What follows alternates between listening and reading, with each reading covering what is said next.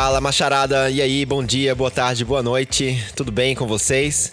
Aqui é o Neto Leal, estamos no programa Seja Homem, gravação do episódio número 16. Hoje com Tiago Camargo. E aí, galera, como é que vocês estão? E Thales Nogueira. E aí, e aí, internet, como é que vai? Oba. Oba. Galera, hoje estamos em festa aqui, estamos com uma convidada muito especial. Estou muito feliz com a participação dela, a querida Ana Canosa. E aí, Ana, tudo bem? Olá a todos e a todas, como vão? Tô aqui com três homens, meio intimidada, né? Assim, três logo de cara. Ah, por favor, não fique intimidada. Nem comecei com um sozinho, devia começar primeiro com um, depois, né? Vamos, mas tudo bem. Logo com três.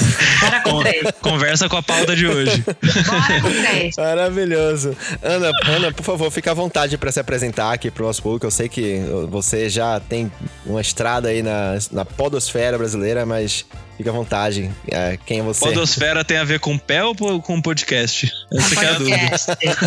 Um podcast. O Maju não tá aqui, então eu assumi o papel de piada de tiozão. Eu sou Ana Canosa, eu sou psicóloga, sou especialista em educação sexual e terapia sexual há 25 anos coordenadora de duas pós-graduações na área, sou editora da Revista Brasileira de Sexualidade Humana, diretora da Sociedade Brasileira de Sexualidade Humana, tenho um podcast que chama Sexoterapia, que é o nome que eu também dei ao meu livro, o último livro que eu tenho, que conta histórias de casos reais, né, de consultório. Escrevo também, tem uma coluna de sexo na, na Universa, falo do sexo o dia inteiro inteiro. Fazer, já não estou fazendo tanto como eu gostaria, mas é isso. Trabalho, sou uma apaixonada pela, pelo tema da sexualidade, trabalho com isso há muito tempo e pelo tema dos afetos também. Que maravilha, Legal. que maravilha. Seja, Ana, por favor, seja muito bem-vinda aqui ao Seja Homem. A gente está realmente muito feliz com a sua presença.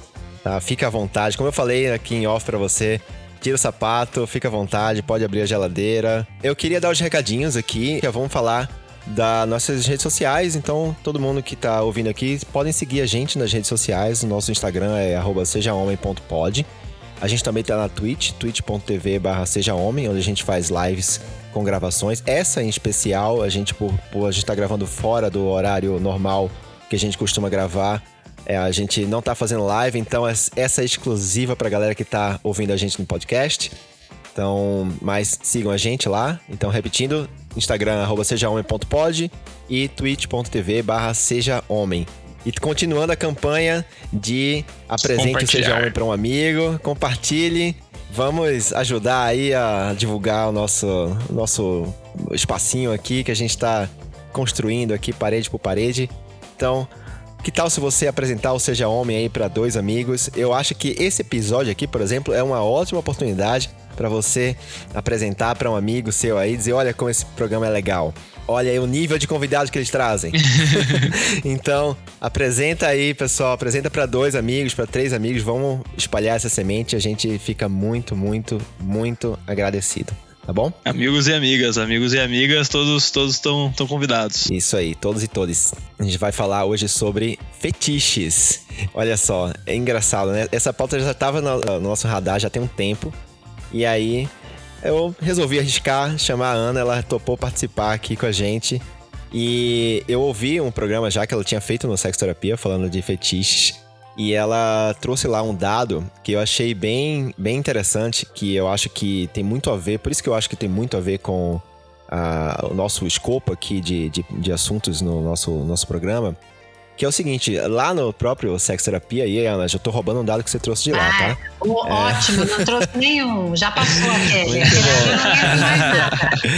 bom. Muito bom. É, foi uma, uma pesquisa com 7 mil entrevistados.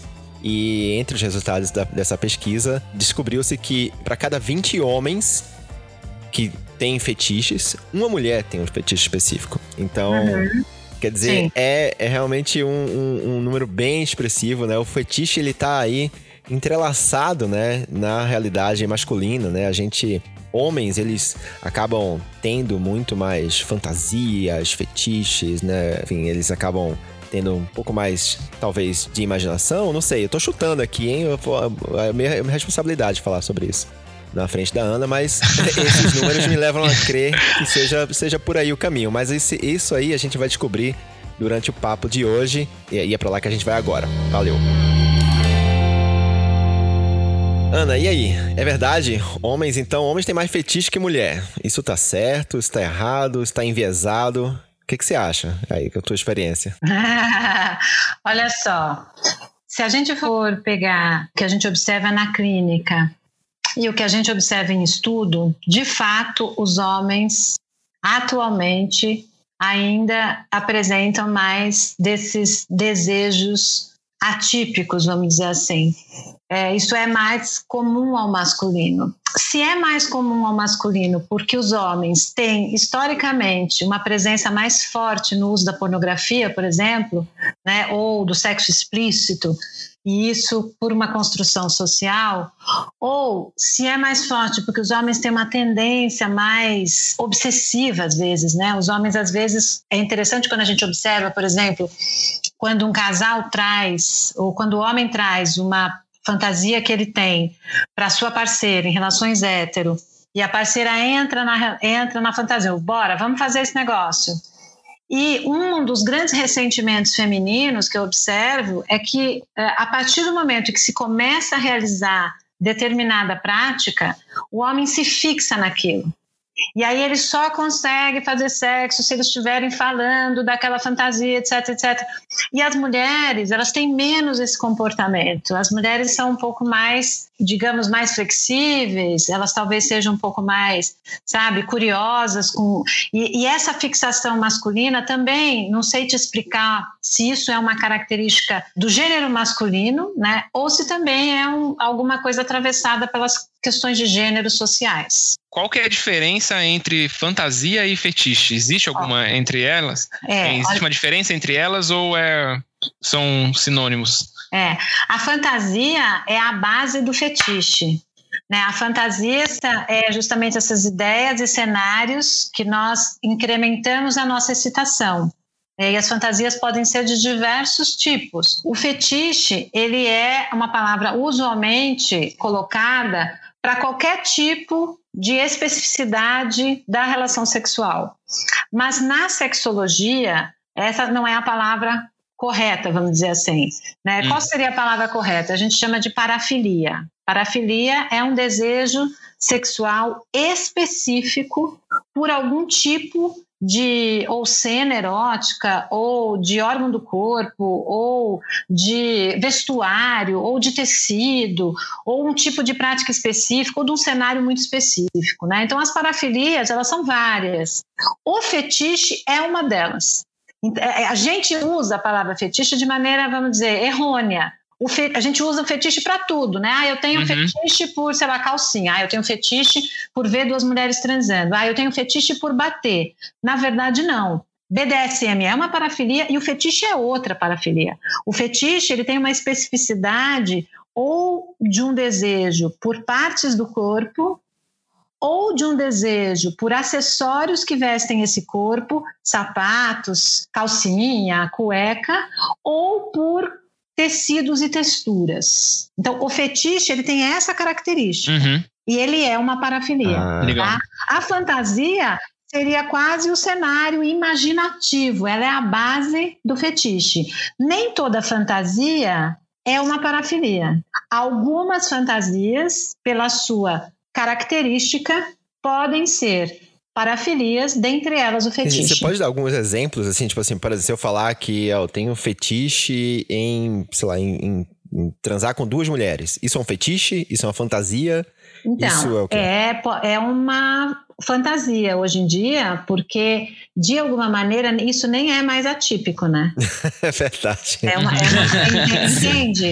Sim. Nem é mais atípico, é alguma coisa bastante uhum. comum. Quer dizer, é, eu, eu tenho é homenagem, Sim. né? O uhum. famoso uhum. homenagem que a gente fala. Agora, por exemplo, é, são parafilias, necrofilia, uhum. né? Eu desejo, eu me cito com corpos que estão é, ou mortos ou imitando, né? Ou essa essa é, a morte, por exemplo, né? Um corpo inanimado ali. Uhum. É, o BDSM é uma parafilia, né? Uhum. Asfixiar é uma parafilia, é, urinar é uma parafilia. Entendi. Então a gente tem uma série, zo zoofilia, fazer sexo com animais é uma parafilia, assim por diante. Então, Ana, eu poderia dizer que o fetiche, ele é mais ou menos como se a pessoa que tem, ele de certa forma depende dele para sentir prazer. Isso. Né? Então, assim, ele. Ah, Exatamente. Ah, se não for, se não tiver xixi, Golden Shower, se não tiver Golden Shower, eu não sinto prazer. Então, vamos lá, temos mais uma especificidade para entender é, esse tipo de comportamento. Nem toda parafilia, ou nem todo fetiche, é um transtorno. O transtorno, ele é marcado por quase um aprisionamento em que é mais importante ter a cena ou o pedaço ou a calcinha ou uh, o sapato do que a relação sexual em si ou a relação com o outro. Então, o transtorno parafílico ele tem essa característica de aprisionamento, de angústia e de sofrimento para o indivíduo ou para as pessoas que estão ao seu redor. Porque se a gente for pensar bem, todos nós somos um pouco fetichistas, entre aspas, usando o termo cotidiano. Porque se você bate na bunda de alguém na relação sexual, não significa que você precise exatamente deste movimento sempre para ter prazer. Mas ele pode fazer parte da sua relação sexual uhum. cotidiana. Né? Inclusive, tinha antigamente um critério para a gente definir essa questão do sofrimento, Neto, né, dessa exclusividade da prática, que era é, justamente essa intenção ela sempre estar muito presente né, e ela ser necessária para a obtenção de prazer. E eu tenho lido algumas pesquisas ultimamente que vão desconstruindo um pouco isso também. Ou seja, eu posso ter um desejo, uma fantasia recorrente, fetichista, de gostar de transar com uma mulher com um sapato vermelho. Mas, se não tiver um sapato vermelho, eu transo do mesmo jeito. Então, essa ideia da exclusividade, ela está muito mais e quem está lidando com transtorno do que simplesmente eu ter uma fantasia que seja uma fantasia típica, Sim. por exemplo. Tem uma, um, uma cena, tem uma, uma, cena não, tem um, uma série na, na, na, Amazon Prime chama Homens. Você já viu essa série? Não vi ainda. Então, é, é maravilhosa, mas aí tem um casal que, é, por acaso, assim, o homem da relação, ele, ele é, é paraplégico, e ele, ele é casado com uma mulher, ele, eles eram casados antes, ele sofreu um acidente e perdeu o movimento das pernas e tal. E ele trai ela muito, e aí ele descobre que ela estava traindo ele também. E entre, entre eles, entre o casal, eles não, não faziam sexo, eles não, não tinham muito. A frequência era muito baixa. E aí, quando ele descobre que ela estava traindo ele, ele vai lá e meio que confronta ela, mas não de um jeito é, tipo, ah, você me traiu. Tipo, ele, na verdade, fica chateado, mas ele quer entender mais ali como que isso tá acontecendo. E aí eles acabam descobrindo que eles têm muito tesão, muita vontade de transar, mas não entre si. E aí eles descobrem outras formas de fazer, de fazer sexo, de fazer swing, de fazer, sabe, esse tipo de coisa. E aí cai nisso, né? Tipo assim, o que, o que seria um fetiche, talvez, uma fantasia para alguns, para eles virou uma coisa tipo, se não for assim, a gente não transa. Porque a gente só sente prazer desse jeito. Eles acabaram se redescobrindo como casal, continuaram juntos, felizes, né? É uma relação boa, saudável, como qualquer outra, só que a modalidade sexual, se eu posso falar assim, era, era através do swing, né? Eles só precisavam daquilo, né? Aí eu tenho dois recortes. Uma é que, com frequência, quando a gente se apaixona, normalmente a excitação que provém da paixão ela é suficiente para o seu tesão, para o seu desejo espontâneo pelo outro, pela outra pessoa. Né? Normalmente, quando a gente se apaixona, a gente fica doido, a gente fica simbioticamente ligado a outra pessoa, e aquilo só produz uma grande excitação e um desejo espontâneo. Quando diminui a paixão, né? O desejo espontâneo, né, olhar para o outro, ter loucamente vontade de transar, ele também vai diminuindo ao longo do tempo. Não que ele vá desaparecer, para alguns casais pode até desaparecer, mas ele diminui. Quanto mais a relação vai ficando amorosa, cheia de amor, e menos desejo espontâneo você tem de olhar, bater querer transar, mais você aciona suas fantasias sexuais. E aí, que são fantasias sexuais que muitas vezes você tem anteriormente àquela relação, porque nós somos seres sexuais antes da nossa relação. A gente já tinha a, as fantasias, muito provavelmente, né? Quer dizer, a gente pode descobrir outras, mas algumas a gente já usava para uma excitação individual. Então, aí aparece a fantasia que te deixa excitado, que mantém a sua excitação, como se fosse, vamos dizer, uma gasolina para o seu motor, para que você possa então ir ao encontro do outro e da outra pessoa. Né? Aí aparecem essas necessidades. Então, essa é uma questão. E aí, já vou engatando um negócio aqui. O grande problema dos relacionamentos, dos casais, é esse. Porque quando você descobre que você não é uma unanimidade na vida do outro, é uma merda. Por mais que a gente saiba, ninguém uhum. gosta. A gente gosta de ser a única Sim. bolacha do pacote tostine. então você fala assim, porra, como é que essa pessoa está pensando em outra coisa e não em mim? Sim. Né? Isso vem um pouco dessa coisa do mito do amor romântico. Talvez os homens lidem melhor com essa separação, as mulheres tomam às vezes um baque maior porque foram mais né, educadas para lidar com amor, enfim. Mas de qualquer maneira, o que, que vai acontecer? Se eu julgo, eu, Ana, julgo o meu desejo, a minha fantasia, o meu fetiche, como alguma coisa moralmente inaceitável, o que pode acontecer é que eu, por medo de perder o amor da minha parceria, eu não conto.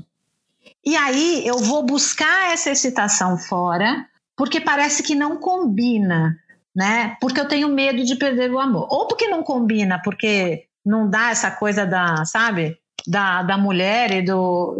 Como é que eu vou fazer isso com a minha mulher, por exemplo? Né? Ou porque eu tenho medo de perder o amor. É, às vezes também de ser julgado pela pessoa, né? Exatamente. Sim. Tem uma hora que você falou que, tipo, ah, acho que o homem lida melhor com isso, com essa separação. Eu acho que sim, não, né? Sim, quando ele envolve estar tá fazendo um sexo casual de separar é, o, o, sentimento do, da, da, do sexo em si, uhum. mas quando envolve normalmente a, a, a mulher dele, né, a, a parceira, parceira. É, existe, sim, existe sim. em geral um sentimento de posse, né? Sim. É meio que, ah não, aqui ninguém encosta, aqui ninguém, ninguém nem pode olhar direito. Tem um cara que casa com uma mulher linda, maravilhosa, mas ninguém pode olhar, porque se alguém olhar tá olhando o quê?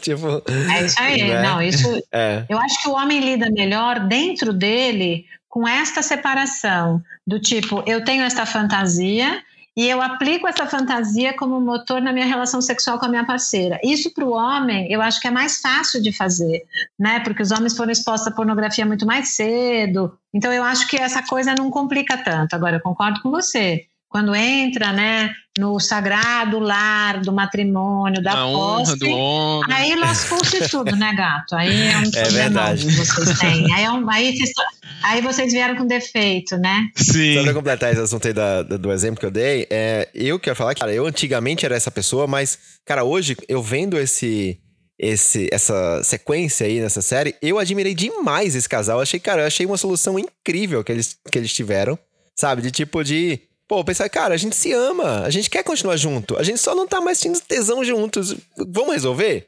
Aí eles resolveram e continuaram felizes. Eu achei o máximo isso, achei o máximo. Tenho várias coisas para falar sobre isso, mas pelo amor de Deus, eu tô vendo a mãozinha do Thales, Thales, por favor, depois eu volto. Não consigo ver a mãozinha do Obrigado, Ana. Uh, não, mas é, é, é para complementar esse ponto, na verdade, que é assim, né? Putz, beleza, daí o casal foi buscou na fantasia, ou, ou, vamos, vamos trazendo popular aqui, né? No fetiche deles, que seja, uma coisa para reacender a chama.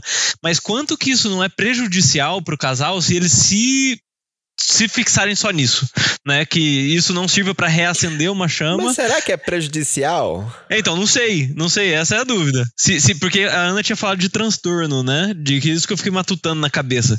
Porque se a pessoa se fica obcecada só com aquilo e isso diz, como que se desprendesse da humanidade da outra pessoa, né? Onde que se a gente desenha essa linha aí, né? De tipo, eu preciso disso ou isso é uma coisa para reacender a nossa chama? Isso, isso gera muito conflito, Thales porque muito conflito com fantasias sexuais que são antagônicas e não são aceitas pelo outro ou pela outra pessoa, muito, muito. Porque se der certo, de der um match, de você ter essa fantasia, eu também, a gente está curtindo isso, e nós temos uma relação super sólida e a gente se ama e está tudo bem, maravilha. Né? Agora, muitas pessoas. Eu tive um caso uma vez no consultório, que está até no meu livro, que foi bem interessante, de uma mulher que ela se iniciou sexualmente com o marido já num homenagem.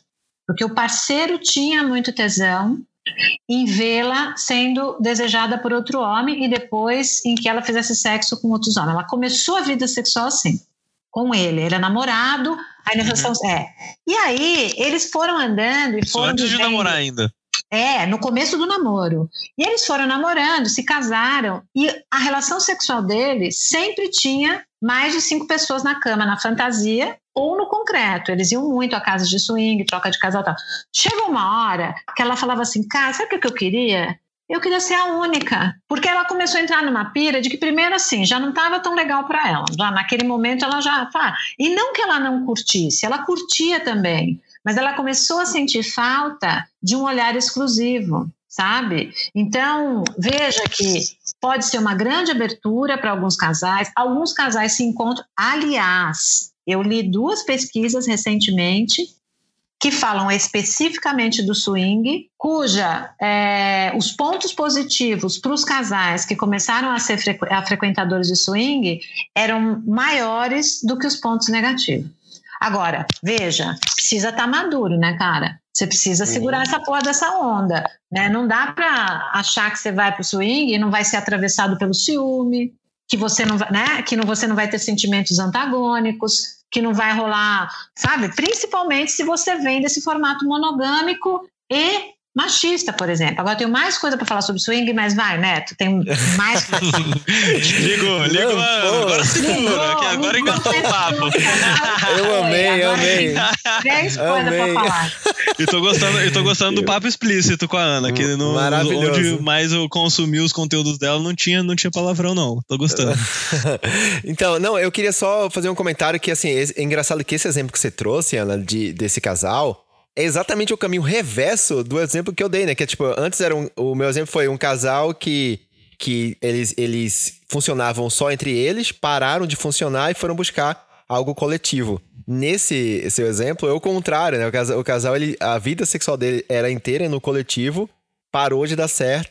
Eles tiveram que se reencontrar para ser ali no, no né, ali juntos, né? Vamos, vamos seguir no, vamos seguir no swing. Depois eu tenho outra coisa para puxar, mas vai ah, lá, né? É. Vai lá. Eu tenho é, três coisas para falar e vou fazer assim, assim, assim e já vou matar tudo. É o seguinte, olha só. Manda bala. Primeiro, que é muito recente na história da humanidade a necessidade de você ter uma parceira sexual, um parceiro sexual de qualidade, num relacionamento de compromisso. Isso é novo, é novo, tem um século, meio século, sei lá, nós estamos falando disso, assim, como, tipo, eu, eu desejar. Ah, você quer casar com uma pessoa? Quero. Quer casar com quem? Ah, uma pessoa que seja legal, que seja autônoma e que transe bem. Essa exigência do amor e do sexo para configurar um relacionamento de compromisso é novo. Nunca nós demos tanta importância para o sexo na escolha da parceria amorosa.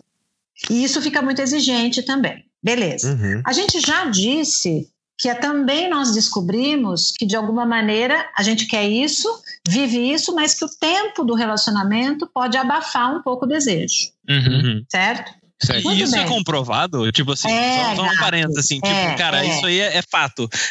Batata vai acontecer ou é, ou é só ou é só aquele negócio que me que meu pai vai diminuir. Agora, Thales, diminuir não significa que não é bom, Diminuir não significa que não tem idade.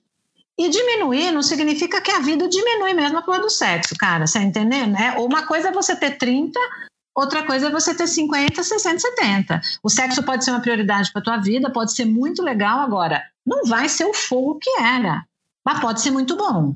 Uhum. Pode ser muito gostoso, pode ser um tesão. Você pode olhar para o seu parceiro e falar. Porque tem uma coisa, Thales, que é mais do que o desejo espontâneo, que é olhar. Porque a gente tem muito isso, né? A nossa cultura é muito corporal, é muito a bunda, o peito, o corpo, etc. A gente, os homens são muito visuais ainda. E quando o corpo não está mais, gato, o que, que sobra? Sabe o que, que sobra? A memória erótica de quem você é. É olhar para o meu marido e falar: Meu, filho da puta, sacana, filho da puta, sabe? Esse cara aqui é sacana, ele gosta de uma putaria. Ele tá me enchendo o saco por causa dos boletos para pagar, ele tá me enchendo o saco por causa da porra do cachorro, ele tá me enchendo o saco por causa da escola, mas eu olho para ele e falo, hum, naquilo... Entre pagar uma conta e outra e alimentar o cachorro, quem sabe? Tal, é, mas assim, veja, talvez não role o sexo, mas a memória erótica que eu tenho dele é importante para me manter interessada por ele e a qualidade do sexo. Então, às vezes, não é o desejo espontâneo, tipo, olhei e quero transar.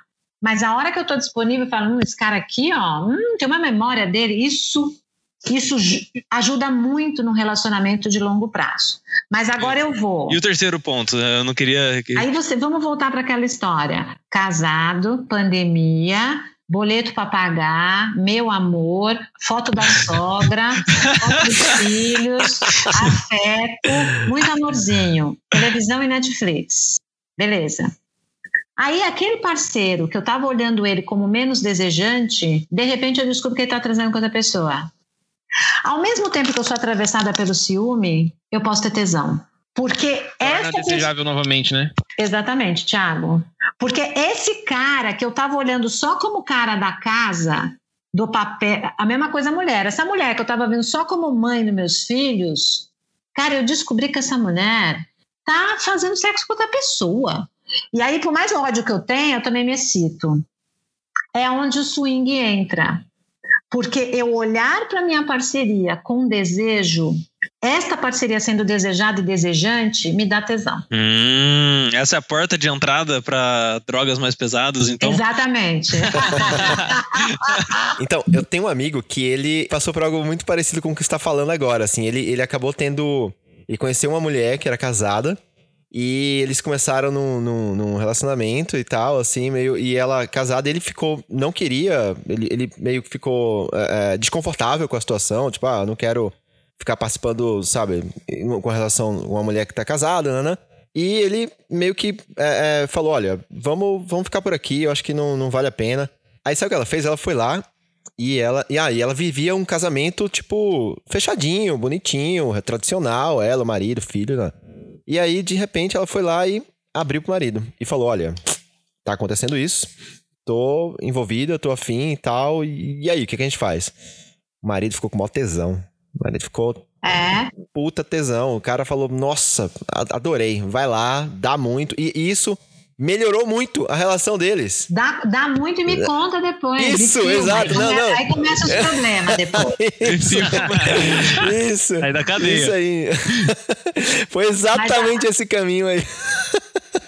É isso aí. Agora, Você já contou essa história no episódio passado, Neto. Agora, olha o risco, Neto. Olha que interessante. Ela vai, Agora eu vou fazer um desdobramento possível, que eu já vi acontecer demais. Vai.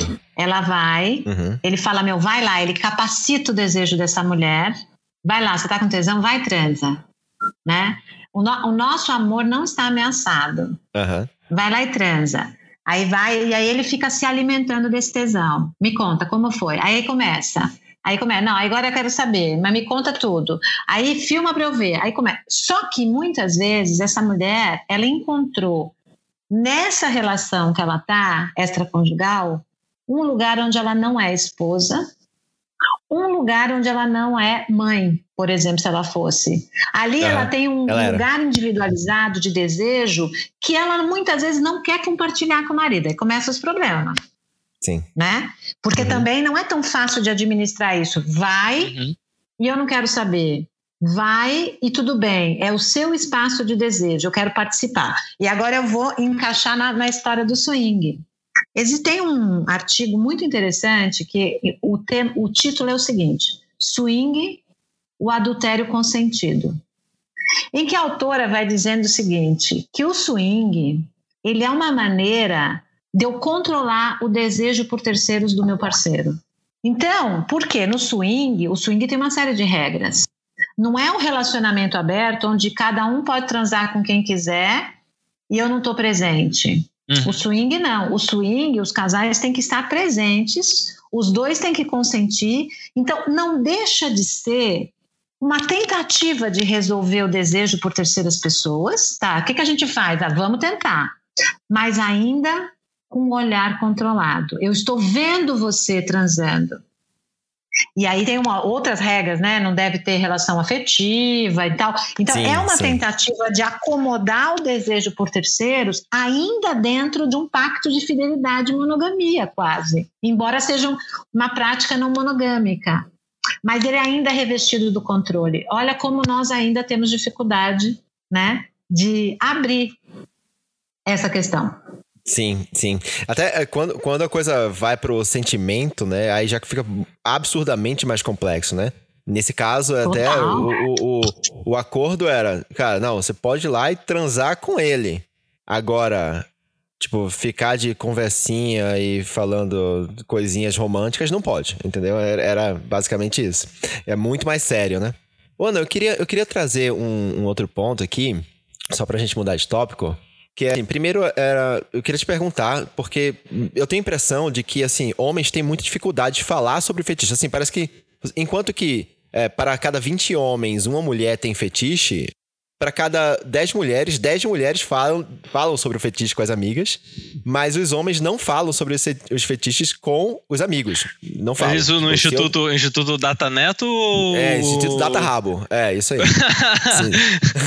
Boa. Mas, então, por isso eu tô perguntando pra Ana que eu queria entender se faz sentido, se não é, porque essa é a minha experiência pessoal, entendeu? Assim, é o que eu, o que eu vivo. Eu, eu entre meus, meus, ciclos, meu ciclo de amigos, assim, a não ser esse aqui, com os meninos, porque com esse pessoal aqui, você precisa ver o que a gente fala no grupo do, do, do podcast, cara. É um negócio aqui impublicável.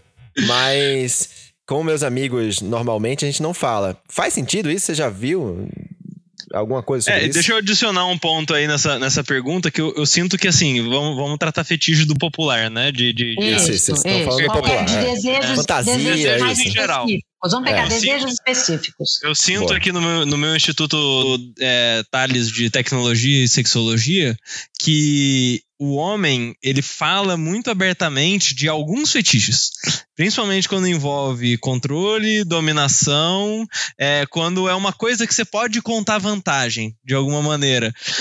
Número de mulheres ou algum tipo de controle que você que você fez ali ou então quando a mulher, porra, é, não, não é incansável, coisas assim, né? Você pô, eu penso numa atriz pornô, né? Tipo, ah, esse é o fetiche que eu tenho, uma mulher que acabe comigo. Ou então que eu passe lá é, é, com duas mulheres, ou coisa assim, eu acho que fala, né? Agora, pô, eu, te, eu sinto maior vontade de ser corno, de ver a minha esposa lá dando pra um cara e passar de pipoca comendo. Aí eu já acho que Tenho não. Tenho vontade que minha esposa me coma com um strepon. Aí o cara não fala, velho essas paradas. Então, é. então coisas assim, tipo, nossa, nossa, eu adoraria transar com a minha mulher se ela tivesse, sei lá, usando roupa de couro. Diversas coisas também já acho que não sai do sai do, do escopo, assim, do que geralmente o homem fala, sabe? Ô, Thales, é, a gente tá muito alinhado, cara, porque eu ia trazer, eu ia, o gancho era justamente para puxar disso, porque é, teve o. Eu, até queria que a Ana, se ela puder é, emendar aí na, na, no raciocínio, porque já trazer isso que o Thales falou, porque tem um fetiche muito.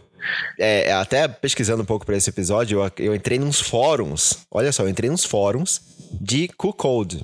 Né, de, ah, de é. homens que, que, que têm exatamente essa prática de ver a mulher com o outro, né? Que aí é uma prática que, assim, acho que é, abertamente fora da comunidade ah, deles, assim, acabam. Isso não, isso não é falar, né? O homem não, não fala sobre isso porque é muito mal julgado, né, socialmente, né? Olha só, a sexualidade masculina, ela é muito institucionalizada, né? É, e ela é construída na infância e na adolescência a partir da negação. Então, quando você vai para o grupo de pares, 7, 8 anos de idade, você começa a é, enfrentar negações para você se afirmar. Então, tem três negações básicas de um autor, que eu esqueci agora o nome do autor, ele que me perdoe, que é o homem não pode ser mulherzinha, ele não pode ser fraco, ele não pode ser bebê, então se ele é chamado de bebê, ele, porque ele já tem que ser muito maduro, ele tem que ser, né? Ele não pode ser criança. Ele não pode ser gay, porque senão ele se associa à história do mulherzinha, né? e ele não pode ser corno. Essa é um acréscimo meu às três anteriores. Do... Então, essa negativa faz com que os homens eles vão embotando a sexualidade deles só com aquilo que, como o Thales falou, é permitido pela cultura do masculino. Né? Então, o que é permitido pela cultura? Transar com duas mulheres. O que é permitido? Gostar de calcinha, né? que a mulher põe a calcinha. Isso é permitido. Agora, o cara que querer ser cold, por exemplo, não é permitido, porque aí ele se aproxima daquela negativa para ele se sentir macho, que é do não ser corno, por exemplo. As mulheres fizeram um caminho contrário.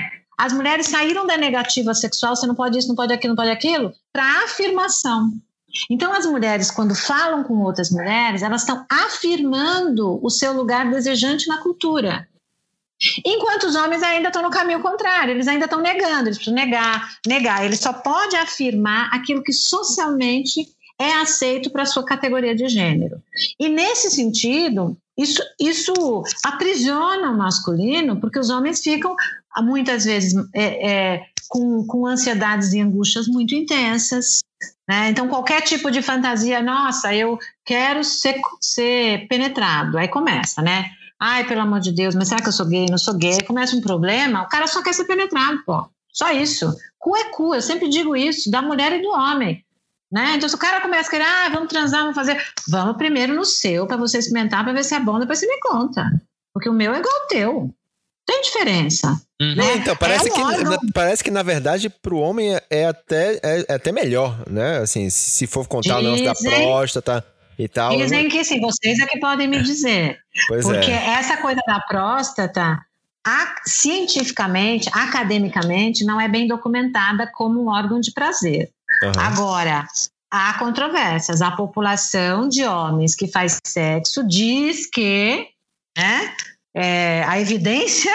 A evidência cotidiana diz que, de fato, parece que a próstata, quando é tocada, dá um certo prazer. Mas isso academicamente não é bem documentado. Mas, de qualquer maneira, é, os homens têm essa questão, assim, e, e é muito angustiante, sabe? As mulheres não, as mulheres se afirmam nas suas questões. Então a gente é, é mais livre hoje para falar disso. É, e às vezes também o homem, é, principalmente se for um homem hétero, né? Bem dificilmente ele vai ter explorado outras áreas de, de prazer, né? Além da penetração e do sexo oral.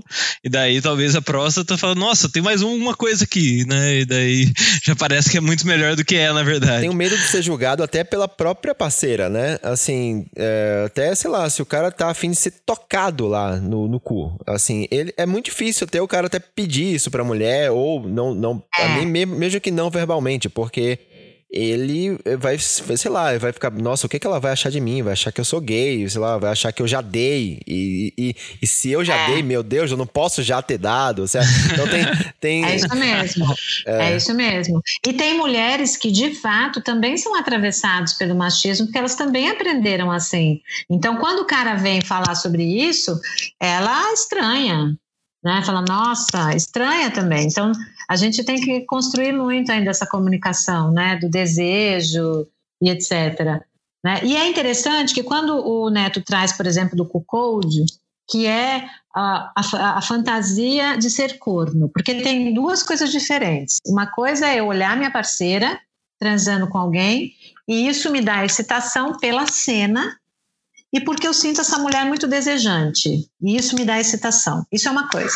Outra coisa é eu ver a minha mulher fazendo sexo com outra pessoa e eu ser chamado de corno, ser humilhado, porque a humilhação ela entra um pouco nesta parafilia do cuckold ou da cuquin, que seria a mulher também que gosta de ver hum. o parceiro ou a parceira, né, se for uma relação como afetiva, é, mas ela, mas de ser chamada, de se colocar no lugar de ser corna ou corno. Essa, esse sentido da humilhação é interessante no masculino, principalmente. É quase como se eu preciso ser tão foda em tudo eu não posso ser vulnerável, eu tenho que ser o cara, eu tenho que ir bem profissionalmente, eu tenho que ter de ganhar dinheiro, eu tenho que saber transar, eu não posso perder ereção. Ah, isso, isso, isso que é um lugar de vulnerabilidade. Talvez seja, um, sabe, onde eu possa experimentar a vulnerabilidade e entrar em contato com essa parte de mim que eu mesmo posso achar que eu sou incompetente. É interessante pensar um pouco sobre esse viés. Até no, no próprio programa que vocês falaram, vocês trouxeram um convidado, né, que comentou sobre, sobre isso, sobre o code, e ele falou exatamente isso. É, é, como se fosse uma liberação de pressão, né? Então existe toda uma, uma, uma sei lá, um, um, estigma social, assim, de que o homem não pode ser corno, ele não pode ter outro homem tocando a mulher dele, e quando você vai lá e se permite e, e, e abre isso, né, você pratica isso, você meio que se libera dessa tensão, né? Você não, não é como se não aceitasse que socialmente isso fosse uma coisa é, ruim, né? Uma coisa feia, né? E você nega essa pressão e você não sente mais isso e esse é um é como, se, como se fosse um sentimento de alívio para isso, não sei. É muito interessante é, entender é, entender a sexualidade como um campo onde só algumas coisas aparecem ela é um campo tão interessante que talvez só através do estudo da sexualidade eu entre em contato com algumas coisas muito minhas. Então, por exemplo, essa questão do sentido da humilhação e de tirar a pressão, se você vive o dia todo, o dia todo, o dia todo, às vezes é num copo de uísque, às vezes é usando maconha, às vezes, e às vezes é no lugar do, do corno, entende? Quer dizer, e aquilo torna um significado, ele vira um objeto para você depositar ali entrar em contato com uma parte sua mais vulnerável, por exemplo. É, Ana, eu queria só um amigos aí. Eu, eu, preciso limpar a bunda do meu filho ali. É, real. Ele tá no banheiro, tá, Essa, ele isso, tá vai, isso vai ele, pro ar, né? ele tá chamando assim, pai, acabei, eu preciso limpar, já volto. Vai lá, vai lá, vai lá. É isso, faz parte, né, pessoal? Ah, acontece. E, então, não sei se a gente espera ele, se a gente continua. a gente bala, pô. Não, beleza. Eu ia falar, Ana, que assim, é, eu tive uma exposição assim longa à pornografia, né, durante a minha vida. Acho que eu comecei a ver pornogra pornografia com 13 para 14 anos. Hoje estou com 27. Então, ah. assim, é um período de 12, 13 anos aí de, de pornografia e, já, e por conta disso já presenciei nesse mundo pornográfico diversos tipos de fantasias diferentes, né, feitiços diferentes. Inclusive tive as minhas próprias fantasias, né? Já teve uma época aí que eu, que eu gostava de pés, que eu achava interessante o pé. Já tive a, a fantasia do salto que você comentou, de, de transar com, com uma mulher de salto. E assim, mas nunca chegou num nível muito exagerado, né? Porque eu já vi, por exemplo, na questão do salto, a humilhação da pessoa pisar com o salto em outra. E aí nunca chegava nesse, nesse nível tão é, afundou. Então, a questão do pé, da, da, de gozar no pé da menina, da moça, ou a moça pôr o pé em você tocar com você com o pé, nunca chegou nesse nível. Era só uma atração um pouco mais é, simples. Mas eu queria perguntar se existe uma tendência social a aumentar fetiches e, e, e, fantasias ou diminuir feitiços e fantasias. Por que eu tô falando isso? Porque eu senti que, acompanhando o mundo pornográfico, é, houve uma crescente muito grande recente agora do Cool Code, que a gente estava falando antes, de vídeos sobre Cool Code, e anteriormente isso, houve uma crescente de vídeos sobre pé, então naquele episódio até o, o, o rapaz vocês chamaram lá fala do pack do pé, das meninas vendendo foto de pé na internet, ganhando dinheiro pra caramba. Teve uma época que era o um negócio da meia-irmã, da, da, madrasta. Então, assim, eu sinto que a, a pornografia ela tende a acompanhar socialmente essa questão do, das fantasias, e aí eu queria perguntar se existe essa tendência de, ah, para essa geração a fantasia vai ser, vai ser mais essa e para essa daqui vai ser outras. Não sei se é muito... essa sazonalidade. Assim. Cara, é, Thiago, é muito bom, é muito boa a sua pergunta. Eu sempre digo que será que o nosso desejo é tão livre assim? Eu sempre questiono, eu não acho que o nosso desejo é tão livre, porque a gente vive numa cultura. E a gente fica é, o tempo todo recebendo mensagens daquilo que é esteticamente bonito, daquilo que está na moda, enfim. Por exemplo, você, você citou esses exemplos, mas vamos pensar nos 50 tons de cinza. O que os 50 tons de cinza aumentou? Compra de chicote e de. Não está escrito, quer dizer bater e apanhar já faz parte de, uma, de um sentido, porque nós temos agressividade dentro de nós. Né? A violência não, a violência é a ação da agressividade. A violência a gente aprende. Como é que, como é que você lida com a raiva, com a agressividade? Mas ela está dentro de nós. Então você vai ali e joga o pirlim-pim-pim da excitação para aquilo. Né? Então eu acho que eu acho que nós somos atravessados pela cultura. Se você olhar, por exemplo, os filmes pornográficos, assim, os temas de filmes pornográficos, que o Pornhub, por exemplo, vai, eles todo ano eles têm lá o ranking, né? Vai mudando um pouco. Então, lésbica, por exemplo, ainda é um, uma, um dos filmes, um dos temas mais buscados, mas já caiu um pouco. Cuckold é um que tem aumentado muito. Mas, se você pegar hoje, esse filme que eu esqueci o nome agora, quando a pessoa se filma fazendo sexo. Ah, os amadores. Pornografia os, amadora. Que não é, é, mas não é só o amador, é quando a pessoa ela está com é, o celular. Tipo, POV. Point of view. Isso, isso mesmo. Hoje, em 2020, nós estamos em 2021, né? Em 2020, foi um dos temas mais acessados. Se você pensar que nós estamos o tempo todo com esse troço na mão e fazendo, fazendo selfie, acabou. A, a, a relação direta, né? Então, não é mais só a selfie né? É também eu fazendo sexo. Então eu acho que talvez, né, eu não sei, eu não sei se dá para a gente dizer o que exatamente vai ser dessa geração, Mas talvez, por exemplo, você pega no Japão, que eles são super tecnológicos, esses, esses filmes que tem os mangás, que tem uns desenhos meio doido ali, uns, né, já são super buscados. Então, isso faz pensar que existe um atravessamento cultural. Uhum. Né? Então a gente não é tão livre assim para expressar o desejo. E Tiago, tem uma coisa, vou te perguntar agora uma coisa, se você, se você puder responder, se você se sentir à vontade. Claro. Porque claro. muitas pesquisas de uso de muita pornografia vão trazendo a seguinte percepção: que no início a pessoa busca normalmente por uma fantasia que a pessoa já tem. Então busca tema que a pessoa já tem uma fantasia mas que aquele, aquela prática começa a ficar insuficiente de tesão. E aí a pessoa começa a explorar outras temáticas, até que às vezes ela está explorando uma temática que, inclusive, o julgamento moral dela não é uma coisa legal, do tipo, tô, tô vendo filme de gente transando com porca, por exemplo, e eu sou amante dos animais, e ela, a pessoa começa a se assustar com esse tipo de. Porque já perdeu, assim, sabe? Uhum. Não era o desejo inicial. Você sente isso? Você sentiu isso?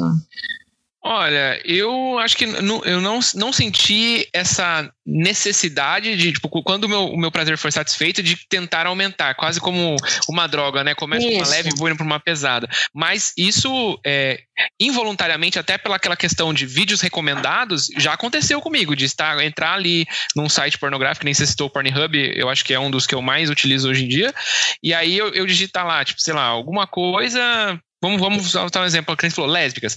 Aí começa com lésbica, aí de repente eu tô vendo, ah, eu vou indo pro próximo, daí eu vou pro próximo, de repente eu tô vendo um, um, um vídeo onde uma mulher põe um pé dentro da boca de outra. Daí eu falo, não, calma aí, isso aí já, já atravessou o meu limite, assim, do, do que eu acho é, excitante e passa a ser desagradável assistir. Ou então, é, coisas que, tipo, que humilham outra pessoa, normalmente para mim já não, não, não, me, não me interessa. Então, tipo, pisar na cara de uma pessoa, bater na cara de uma pessoa forte, assim, com. Ou que nem você falou no, no caso do Cocô, de humilhar e falar, ó, oh, você é um corno, que sei, essas coisas já não me atraem sexualmente. Então acaba, eu até me desanima, assim, tipo, me faz. Ah. Me, me, causa aversão, tipo assim, ah, tipo, para, não, não vou. Mas eu acho que aí. Mas aí, no caso, você não era dependente de pornografia, você fazia não, não. Uso, uso, frequente.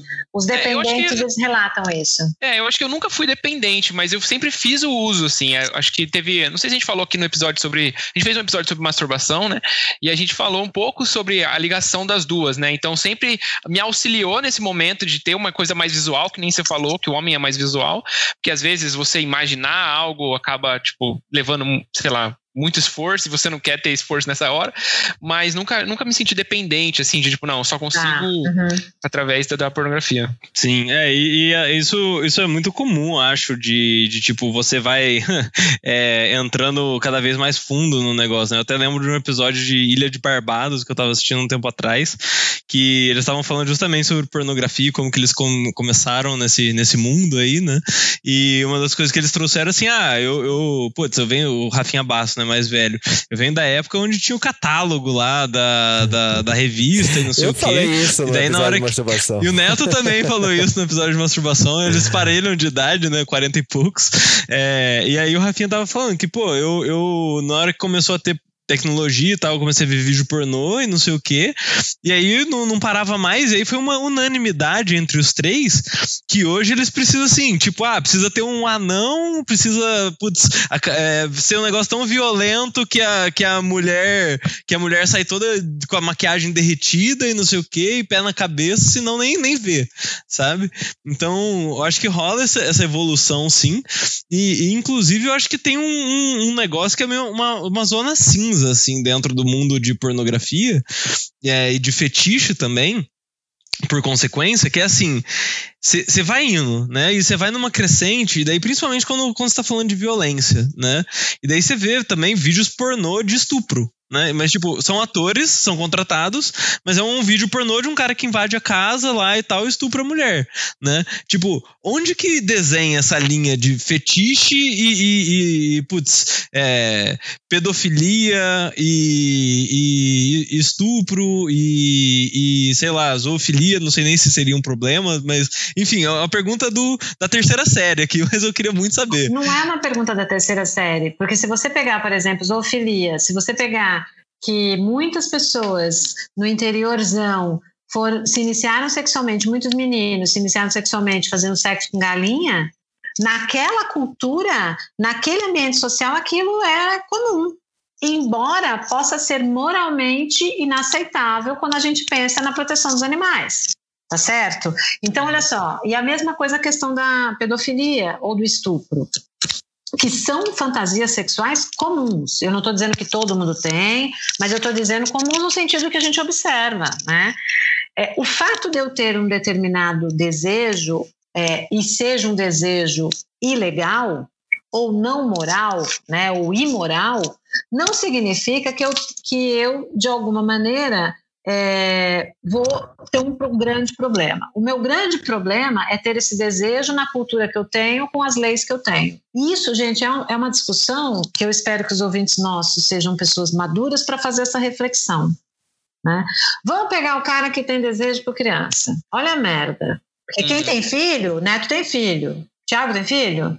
Vou ter, vou ter. Tá. Ou eu, é, você já foi criança, eu também. Todo mundo aqui já foi criança. Olha a merda. Porque hoje a gente tem uma consciência da necessidade da proteção da criança e do quanto que a criança, né, o trauma do abuso sexual e do assédio sexual na infância é enorme, a gente sabe disso, né? Que a partir do momento em que a gente tem essa observação, a gente diz: olha, gato, não dá para você transar com criança. Isso não é é legal, isso, porque a criança não tem capacidade de consentimento. Então, acabou. Só que o que, que eu faço com esse cara? Ele tem o desejo. Ele tem o, de o desejo, vem, ele é. Aí sim é uma parafilia, porque é específica, é um desejo recorrente. Aí olha, olha a merda, no Brasil, quem é que atende os homens que têm desejo por, ou que são ou que foram ofensores sexuais? Poucas pessoas. Porque normalmente a gente já sai matando o sujeito já fala um monte, já quer prender. Se vai fazer castração química, como nos Estados Unidos, por exemplo, que tem alguns lugares que em alguns estados pode fazer castração química, porque o desejo do sujeito é tão grande, mas é um desejo legal. E o cara, os caras pedem, às vezes, meu, pelo amor de Deus, eu não quero ter isso, porque ele tem consciência moral. Se sente culpado por isso também, né? Vai chegar no Brasil, vai fazer, não pode fazer. É, eu, eu, fazendo um PS com isso, eu cheguei a ver um, um, vídeo sobre, sobre isso, de como bonecas sexuais têm ficado cada vez mais reais e isso tem ajudado as pessoas que têm esse tipo de, de, de fetiche, parafilia, não sei, mas vamos chamar de fetiche, né? Porque, porque putz, a pessoa ela é uma pessoa de bem, né, por assim dizer, ela tem vergonha disso, ela não quer fazer isso, mas isso vem dela e ela mata a vontade ali no boneco. Exatamente. E só lembrando que nem todo homem que é assediador ou que provocou violência sexual é pedófilo. Porque muitas vezes a ação é por outras razões, é por poder, é por, sabe? Agora, nós estamos falando do cara que tem um transtorno fetichista. Esse cara tem um transtorno parafílico, fetichista não, um transtorno parafílico, porque ele sofre e ele pode provocar sofrimento no outro. Então, olha a bucha do, olha como uhum. que, que ele tem que conviver. Então, Thales, veja bem, eu poder usar um vídeo pornográfico, por exemplo, que também é moralmente questionável. Porque, como você falou, como o Thiago estava falando, você pega lá o vídeo, de repente você pega uma menina, uma mulher que parece que tem 14 anos de idade, 13 anos transando com alguém. Ela pode até ter 18, a atriz, mas ela faz uma personagem de 14. De um lado, está reproduzindo este desejo. E isso é moralmente complicado, eticamente complicado. Por outro lado, pode ser via de acesso de satisfação para alguma pessoa que não consegue se desvincular desse desejo. Olha eticamente, moralmente, legalmente o quanto isso é complexo. No set de gravação ali, né? Putz, a pessoa assinou o termo lá, né? Ela tem mais de 18 anos e não sei o que tem, né? Tipo, ela ela é adulta, né? Tipo, teoricamente, ela faz o que ela quiser com, com a imagem dela, com o que ela tá fazendo. Mas você concorda que reforça um comportamento? Pode ser gatilho. Né? A Não, mesma total. coisa do estupro. A cena do estupro reforça um comportamento. É como se aquilo pudesse acontecer. Mas Sim. muitas pessoas têm desejo. Então, não é uma discussão simples. Por isso que eu disse que os nossos ouvintes sejam maduros para fazer essa compreensão do que nós estamos discutindo, do quão é complexo, quanto é complexo uma pessoa ter um transtorno parafílico. Uhum. É, é, complicado Nossa. porque, por exemplo, quando a gente fala sobre suicídio, por exemplo, é, suicídio é uma coisa que, que dá gatilho, que as pessoas, é, enfim, tem consequências. Quando a gente tem uma notícia que alguém se matou, raramente, mas muito raramente, vem a, o método, o que, como, que a, como que a pessoa se matou, né? A não ser, sei lá, que a pessoa se jogue do, do prédio, então todo mundo vai ver, porque, enfim, você sabe que você se jogou. Mas, inclusive, cenas né, em filmes e tal, isso é, evita-se, né? Mostrar né, como que a pessoa se mata, até para não dar ideia, para dizer, olha, olha como você pode né, se matar. Então, a mesma coisa acho que vale aí para esses, esses transtornos aí, né? Então, assim, você tem cenas de filme pornô que envolvem, sei lá, é, simulando pedofilia, ou até mesmo com pedofilia, mulheres que parecem crianças, né? e ou cenas de estupro e tudo mais, isso para mim entra na mesma categoria que o suicídio, entendeu? Então, assim, é, são coisas que é, assim, moralmente eles não deveriam, é, não deveriam existir para evitar que isso, né, é, é, encoraje alguém ou dê ideia, né, alguém para fazer. Exata, exatamente, é, uma, é quase como se a gente estivesse permitindo. É, é um campo muito minado, né? Muito minado e, e, muito complexo e muito fascinante, sabe? Que as pessoas teriam que ter mais maturidade para discuti-lo mesmo né? O quanto que. Porque a, a, parafilia especificamente, ela é um ímpeto. Então, tem umas, que é o que a gente falou, a fantasia sexual, eu transo ali com a história do, do pé ou do sapato, mas eu também transo se não tiver o pé ou o sapato. Uhum. Agora, e se eu não conseguir transar se não tiver o pé ou o sapato? E se eu tiver... Porra, isso, isso me gera um problema danado. Ou eu encontro uma pessoa que vai curtir o pé e o sapato e vai ser muito legal e a gente vai ser feliz pro resto da vida. Ou eu vou lá para os encontros que tem o pessoal passando de podolatria e tá tudo bem e eu vou lidando com o meu desejo desse jeito. Ou se eu não encontrar essas saídas, eu posso sofrer demais também. Porque não é fácil você tirar um ímpeto desse. O transtorno ele volta. Às vezes, alguns transtornos parafílicos estão atravessados por outros transtornos psíquicos, né? Como uma, um toque, um transtorno obsessivo compulsivo, às vezes sim, tanto que às vezes se utiliza algum tipo de medicação que pode diminuir essa ideia específica que volta, volta, volta, volta. Então, para as pessoas que estão nos ouvindo, que se veem aprisionados por desejos específicos, que ficam o tempo todo vindo à mente, também o caminho de buscar ajuda com um profissional de saúde, da psicologia ou da psiquiatria, pode ser uma boa solução de acolhimento para entender de onde vem isso e que algum medicamento às vezes pode ajudar. Pessoal, agora estamos chegando no fim aqui do nosso papo. Infelizmente, ah. passaria horas e horas e horas aqui falando sobre isso. Fica um gostinho de quero mais. Eu também. Mas vamos respeitar o tempo da Ana aqui, que já foi super generosa com a gente. Cara, eu acho que a gente pode tirar uma conclusão aqui desse papo. Ana. Arrisca? A gente Arrisca. sempre encerra assim. A gente sempre encerra assim. Se você quiser fazer as honras. eu vou fazer as honras. O Rabino Newton Bonder escreveu um livro chamado Alma e Moral.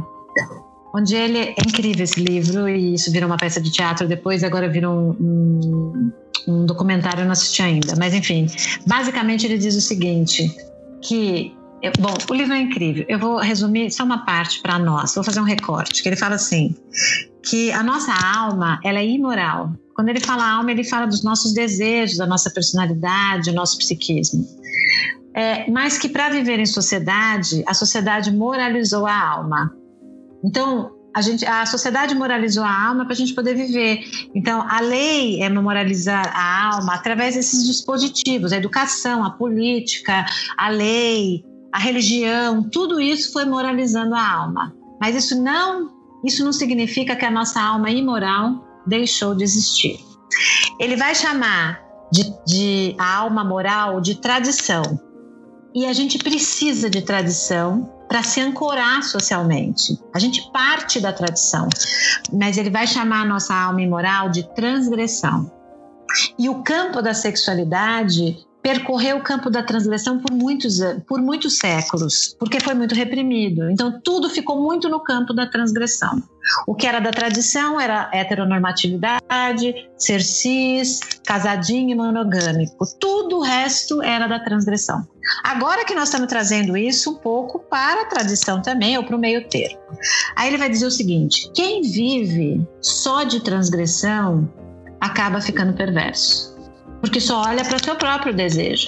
Quem vive, mas quem vive só de tradição, sem reflexão, acaba ficando tolo. Porque é a transgressão que move a sociedade a evoluir. Sem transgressão não há evolução. Então, se a gente não tivesse queimado o sutiã lá atrás, eu não estava falando sexo aqui para vocês em 2021. A transgressão é necessária, mas o grande desafio do homem, do ser humano, diz o Newton Bonder, é escolher entre tradição e transgressão. Ele vai dizer mais que há fidelidades que são mais infiéis que muitas infidelidades. E eu termino com uma frase da ética: tudo pode, mas nem tudo convém.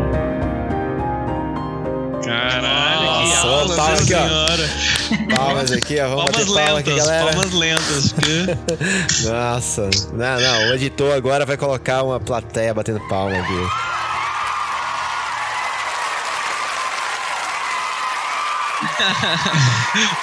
Todo mundo. Muito obrigado por trazer isso pra gente, por essa aula aqui. Foi maravilhoso. Cara, só tenho a agradecer. Ana, de novo, muito Sem obrigado palavras, por toda a sem sua palavras. generosidade aqui. A sua companhia foi incrível pra gente. Estou muito feliz de você ter participado daqui do programa com a gente. Realmente, cara, maravilhoso. Por favor, esteja sempre de portas abertas aqui pra você.